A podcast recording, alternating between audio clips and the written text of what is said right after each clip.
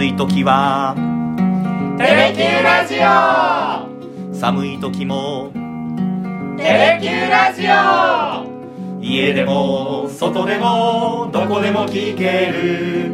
ちょうどいいぬくもり。テレキューラジオ。ひげごじと勇気のさだでダラダラ行かせて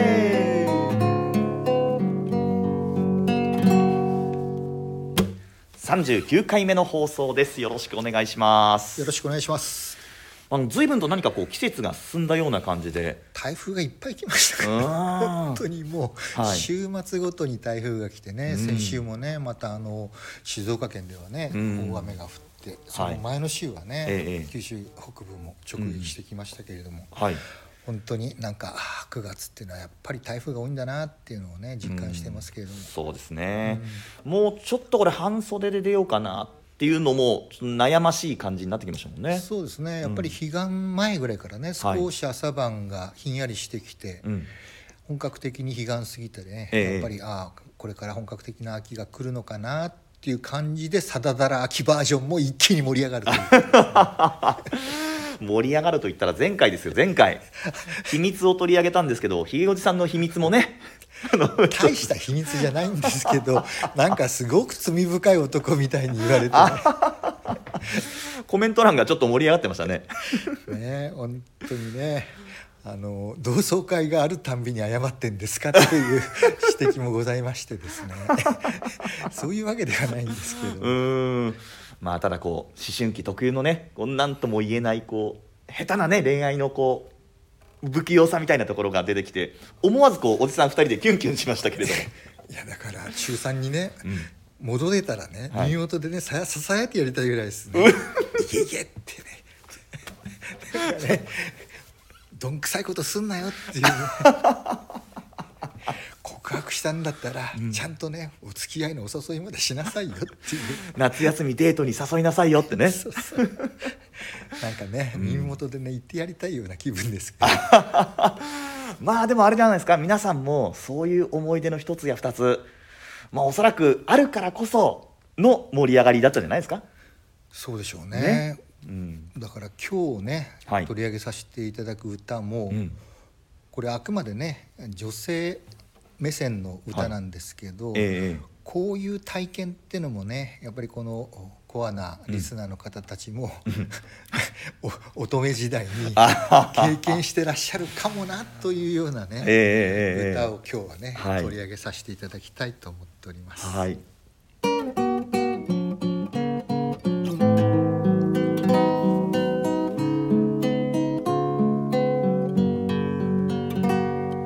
なでしこの花が咲きました。不要の花は枯れたけどあなたがとても無口になった秋に。怖くて私聞けませんでした。あなたの指の白い包帯。上手に巻いてくれたのは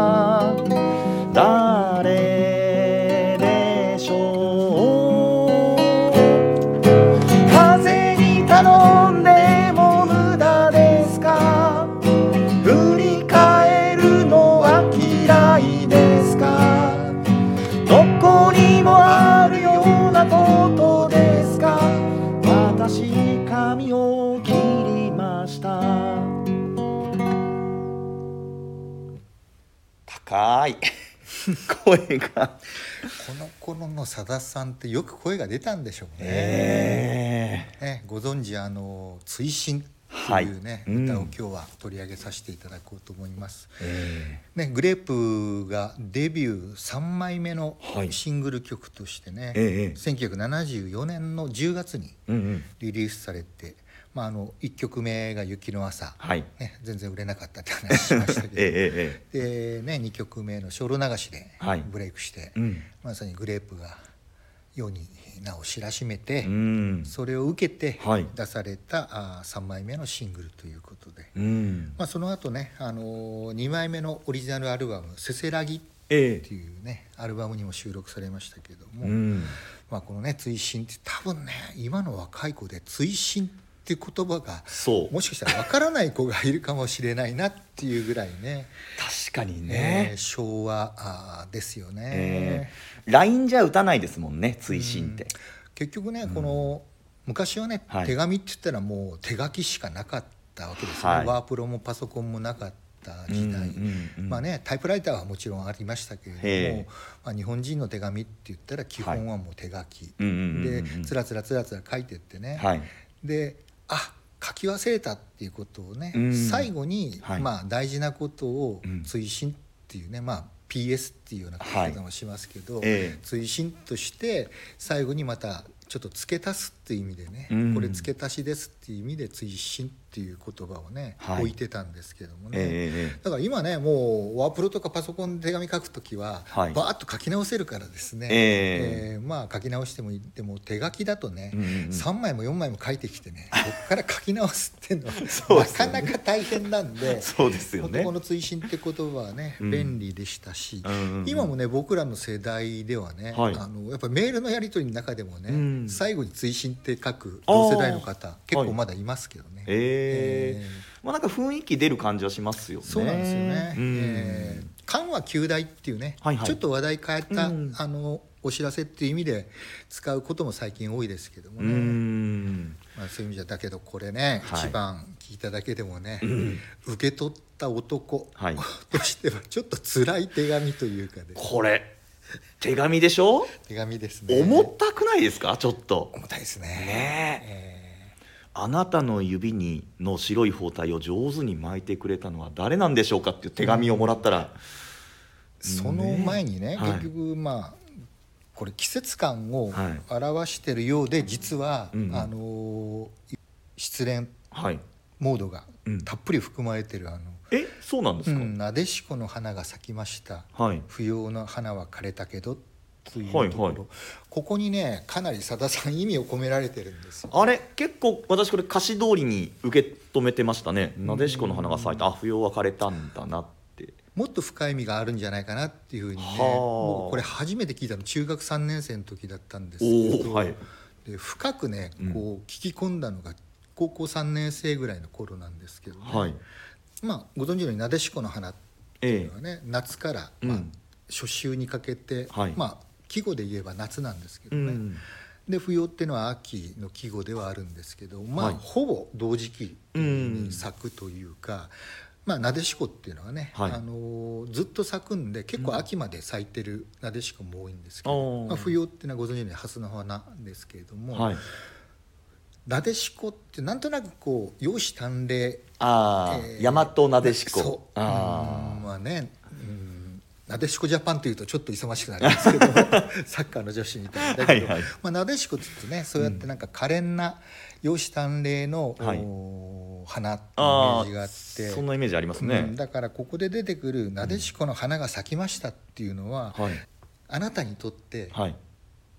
別の容姿端麗の素敵な方が現れて不あ要な花は枯れたっていうのはあはい。私は不要の花になってしまった。不要になってしまったあそうということ、うんいうふうにちょっと深読みしたんですね、はあ今ちょっとこうゾクッときましたね、うん。あそういうことですか？なでしこが現れました、はあ。私は不要になったけど。あ自分が不要、うん。で新しいその彼女女性出てきた女性がなでしこ。なでしこ。はあ。であなたがとても無口になった秋に。なこれはあはあ誰に対してもうんうん決してそのあなたがうんうん。そのネクラになったわけではなくてあー。私に対して口数が減ったっていうあことじゃないですか。うんでそれが秋はい、まあ秋ってのはねうん。いろんな季節もさっきの話じゃないですけどうん。まあ台風がしょっちゅう来たりはい。一気にね、あのー夏から冬に変わっていく転換期で非常にこう、お天気も移ろいやすい季節ではあるけど、はい。やっぱ人の気持ちも移ろいやすいっていう風なうん。イメージでここは秋っていう風にねはあ。捉えてるんじゃないかなっていう風に思ってるんですね。怖くて私聞けませんでしたっていうねあなたの指の白い包帯、まあ、指をね怪我したんでしょうけどね、はい、いつの間にかその白い包帯が巻かれてるって綺麗に巻かれてる誰でしょうって。多分それは巻いてくれたのはそのなでしこさんですか？みたいな。あそういうことね、だからその後に、うんうんうん、えー、でもまだ私はあなたのことが好きっていうね、うんうんうん、でそれ私のこの一途な思いっていうのを、はい、風に頼んでも無駄ですよねっていうね。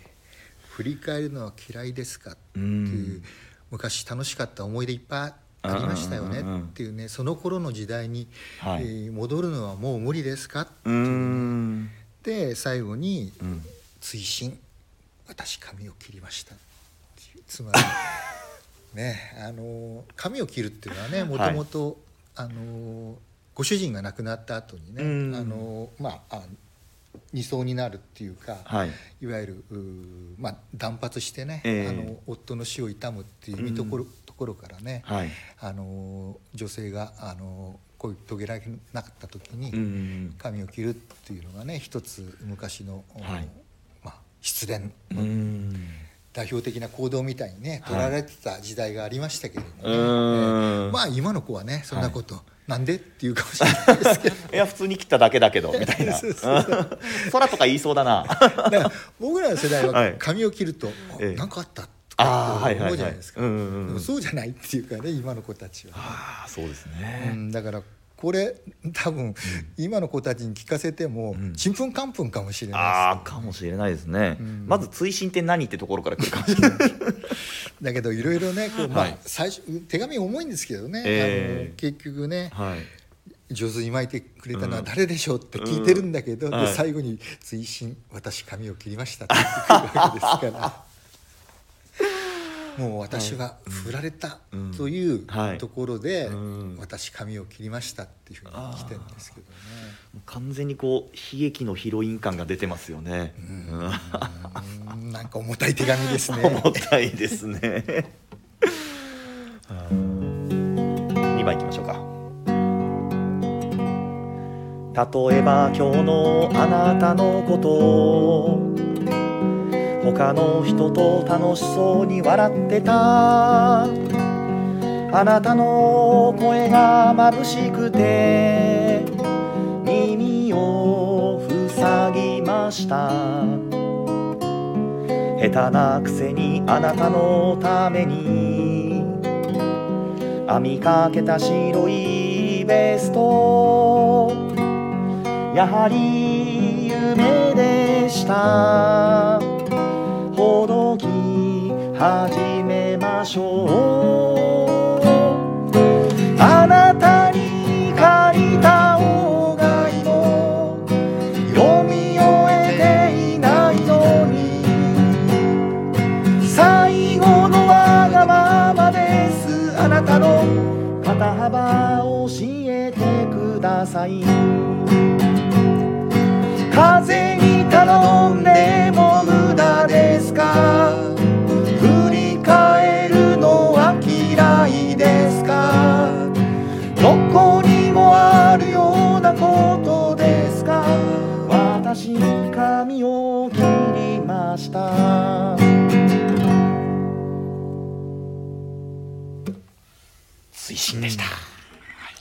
辛いです、うん、この手紙は。そうですね2番もね、うん、結構重たいですよ。今日のことですよ。例えば、今日のあなたのこと、はい、他の人と楽しそうに笑ってた、うん、あなたの声が眩しくて耳を塞ぎました、はい、多分ねこの他の人というのが、はい、多分なでしこさんなんでしょうか、ね、近くにいたんだ不要さんは、もしかしたらこれね、あのまだ高校生ぐらいで、はい、同じクラスメートなのかもしれない、うわー辛いわそれ、ここでねやっぱりね高校生の時にやっぱり深くね、はい、この歌を、うん、まあ研究じゃないですけど、はい、聞き込んだ時に、ええ、やっぱり「あなたの声が眩しくて」っていうねあ声が眩しい、うん。まあ、あの日本語としてはね、うん、間違ってるわけですよね。はいはいはい、はい、声が眩しいっていですよ、うんうんうん。眩しいのははい。あくまで光だったり日差しだったりっていうね、視覚情報ですよね、うん。で、うん。声は耳障りだったりうるさかったりっていうのはあってもね、はい。だからここは多分ね、うん。そのあなたの、まあ、明るい声だけではなくて、うんなでしこさんと楽しく会話をしているあなたの明るい声とうん。本当になんか輝いてる笑顔。うわー。そういうのをひっくるめてうんうんうんうん眩しくてね。はいはいはい。本当は大好きな人だから見ていたいしうん。はしゃぐ声も聞いていたいんだけども辛くてうん。とてもねあ見ていられないしはい。聞いていられないっていうね。だからうんうんうん。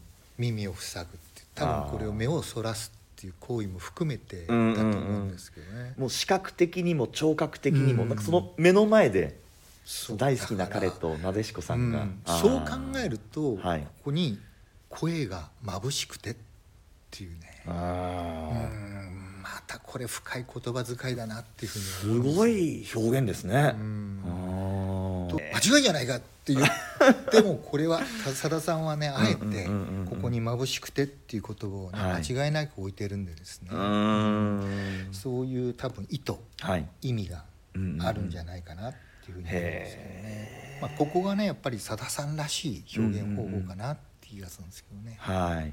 単に言葉通りではなくて、そこに明るい声プラス笑顔とか仕草とかも全部ひっくるめてね、ええもう見てたいんだけど見てられない辛いあいうよーうな情景描写はなんじゃないかなっていうね。でその後にね、はい。不器用なんだけどね、うん。あなたのためにずっとこうひこっそりね、はい。多分白いベストをね、うんうんまあ、コツコツとね、はい。編んできてたんでしょうけどね、やはり夢出したほどき始めましょううはもう渡せないんだわというふうなまあ、心境なんでしょうけどね。これでもサビのところの最後の一行がはい、こうほどき始めるのに、うん。あなたの肩幅教えてくださいって。うん、これなんか矛盾してません？そこなんだよね。そこでこれね、はい。これちょっとまたあの クラスメートとの出話が出たそうだキュンキュンする話ではないんだけどね、はい。ちょうど高校3年生の時にはい「雨宿り」がね大ヒットしてはいはい。須田さんの2曲目のシングうんうん。ル曲である「雨宿り」が大ヒットして、はい。クラスメートの女の子に急に佐田さんファンが増えたわけね。ブワッと。ええおいで、はい。たまたま同じクラスの子が、はい。この雨宿りで大ファンになったもんだから、うん。僕のところに結構来るようになったのね。これちょっとうこの歌のこと教えてとかこうはいはい。ね僕あのさだまさしファンだっていうのは結構有名でしたんで。当時から？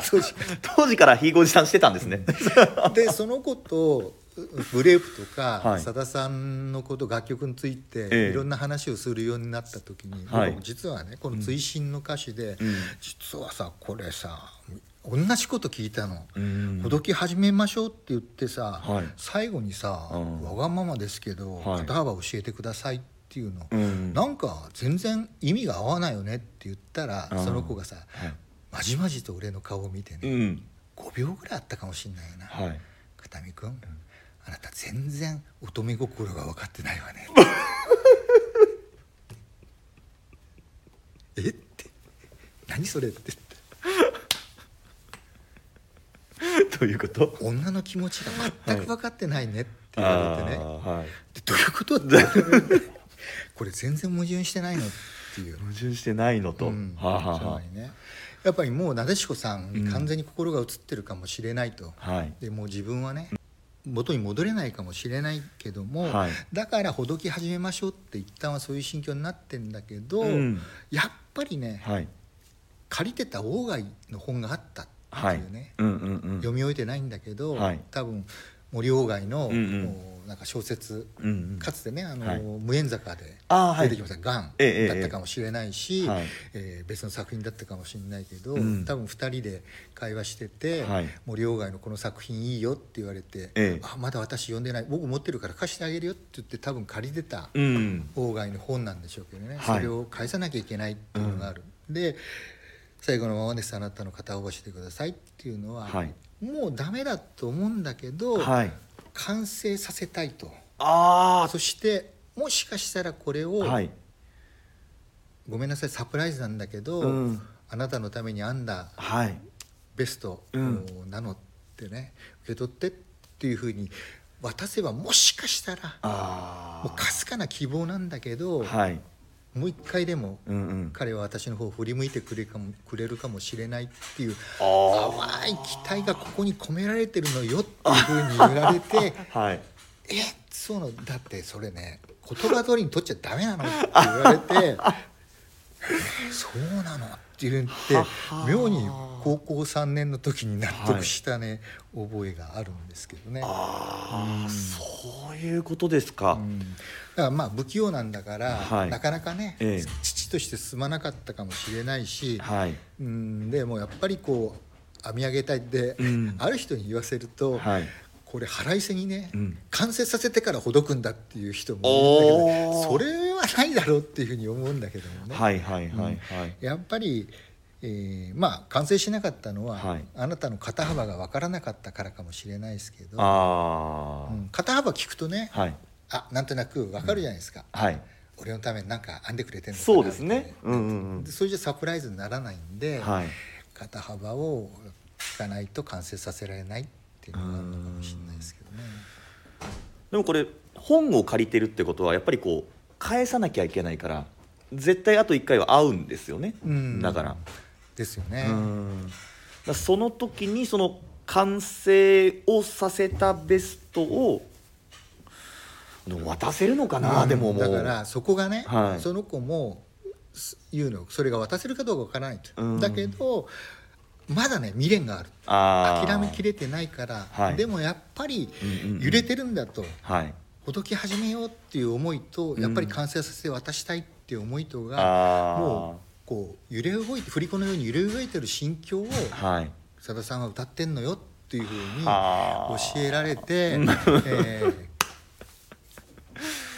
その方とのロマンスはなかったんですか？なかった。何もなかった。ちょっと期待したんだけどな。へえでもうんやっぱりこう前編通して読むとこれもらったらこうちょっとこうまあドン引きするまではいかないですけど、うん。ちょっとあーやっぱりこう新しい子に行ってよかったなっていう気持ちにはなっちゃいそうなぐらい重たい手紙だなっていうふうに私は思っちゃいますけど。私のコメントは差し控えましょう。どうなのかなでもこれどうなったんですかねこの2人って。でもやっぱそのまま別れちゃったのかな。うんね。うーん。まあそこを想像するのもまたね、はい。えーよろしいんじゃないでしょうか。だけどやっぱりねこのうん。さださんとしてはねやっぱりはい「精霊流し」っていうね、ええ。歌が、はい。大ヒットして、うんうんうん。で多分結構満を持して出した自信作だったんじゃないかなって気がするんですけどね、はい。スマッシュヒットはしたんですけど、うん。まああまり精霊流しに比べるとねそれほどヒットしなくて、うーん。えーいい歌だなっていうふうにねはい。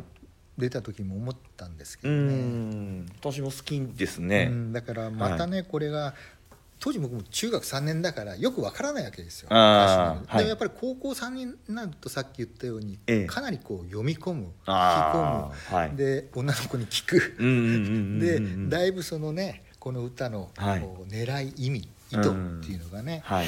分かったような気がしたんだけどこれでもさださん作った時ってね、はい。まだ223ですよ。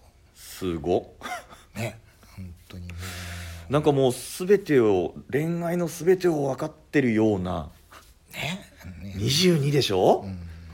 どうやってこういうね、はい。女性の立場に立ったね、うん。いわゆるさっきね同級生が言った乙女心っていうのを ここまで深く理解したのかですね。うーん。私この歌詞をこう久しぶりにこう読んで歌って思い出したのが小学校6年生の時に、うん。あの手編みのマフラーをもらったことを思い出しましたね。あですね。私もねありますか？手袋をもらったことがありますね。あららららららら。ただねやっぱりまだ、うん、あれ中学だったかな、はい、やっぱりあの指一本一本難しいじゃないですか、ええ、だからこうズボッとこう入れる手袋。ありますね。うん。あまり使い勝手良くなかった。そう多少ゴワゴワしてるんですけどなんかこう思い出としてはこう残りますよねこう手編みのものをもらうっていうのはうね。ん。だからねこのはい。本当にベストをね、うん。ほどいたのかはい。完成させて渡したのか、うん。鴎外はどうやって返したのか 郵送したらやっぱりね味気ないしね。はいこれないんですかね？アンサーソングみたいな。ないですね。さださん聞いてみますか？ああ続編どうなったのって、ん。あじゃあちょっとねあの今週ね、はい。ちょっと東京であうん。ちらっとお会いする予定があるもんですから、はい。あ時間があれば、あーもうそれはちょっと聞いてほしいな。うん。まあでも秋の歌で「まあ、秘密」と同じようにどうなのかな？この追伸も出したんですか？手紙これ。受け取ったのかな？男の人はこの手紙を。っていうのも なんかちょっと。そうきたか。あいやなん出さなかったかもしれない？もしかしたら。だったらこうなんか妄想この子のこう心の中ですごくモヤモヤモヤモヤして書いたんだけど、うん。みたいなところもだったらこうなんていうんですかね。分かるなっていう、うん、それもありかもね。うんうんだからベストも渡せなかった手紙も渡せなかった。うん。みたいなところを、まあ、どうなのかなと思ったりもしますけど、うん。うん。手紙の良さっていうのはうん。さだ、さんがねよく言うように、はい。その怒った時はうん。怒りがちょっと収まってから、あー喜びもはい。ちょっとこう興奮状態が冷めてから、うん。書く、はい。出す、うん届く、はい。から余韻が残る、うんうんうん。でメールっていうのは怒りのまんまにあ。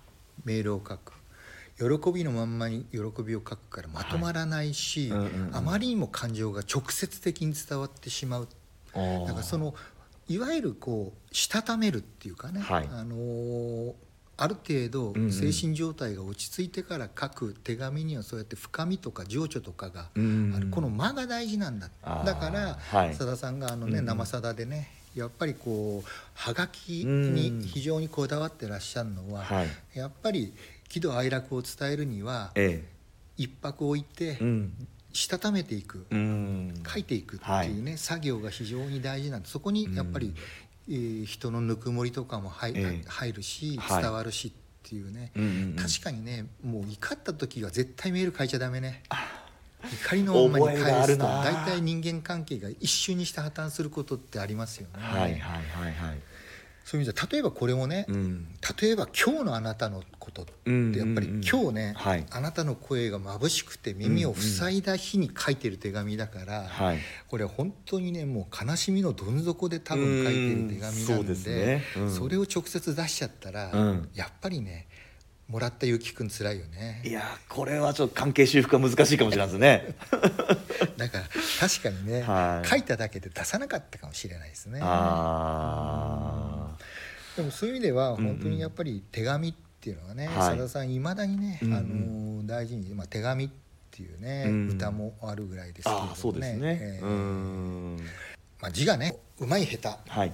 もあるかもしれないですけどやっぱり、えー封書に入れてね、うん。えーはがきに、えー書いて、はい。えーやっぱりそれを投函して、うん。時間をかけて届くっていうね、はい。このやっぱりえーメールにはないねうん。味わいっていうかね、はい。まあ、この時代は本当にねねメールがなかった時代ですから、はい。